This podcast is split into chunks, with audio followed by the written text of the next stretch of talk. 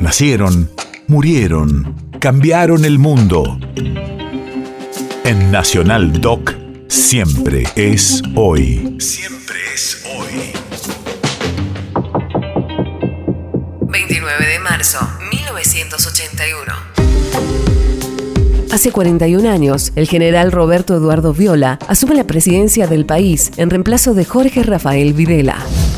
Radio de la memoria. Los fracasos en materia económica y las perspectivas aperturistas del gobierno de Viola llevarían a la constitución de la multipartidaria nacional por parte de los principales partidos políticos, buscando la realización de elecciones. El 21 de noviembre de 1981, la Junta Militar declaró a Roberto Eduardo Viola incapaz de ejercer sus funciones.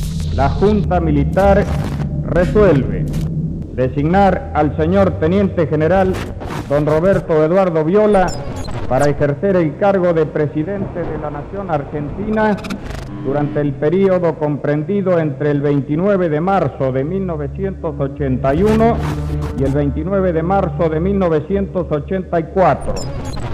Acto seguido, Su Excelencia el señor Comandante en Jefe del Ejército, Teniente General don Leopoldo Fortunato Galtieri, en su carácter de presidente de turno de la Junta Militar, tomará el juramento con la fórmula de rigor a quien asumirá la primera magistratura como titular del Poder Ejecutivo Nacional.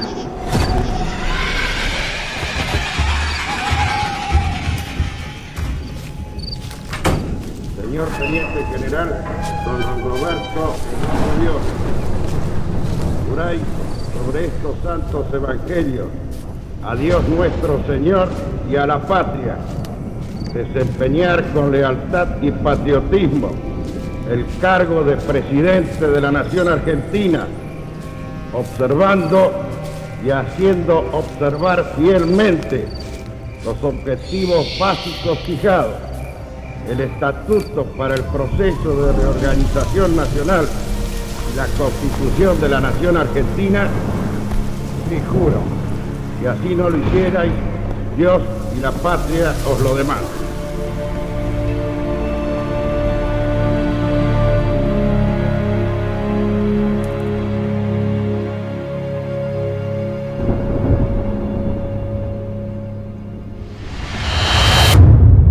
País de efemérides.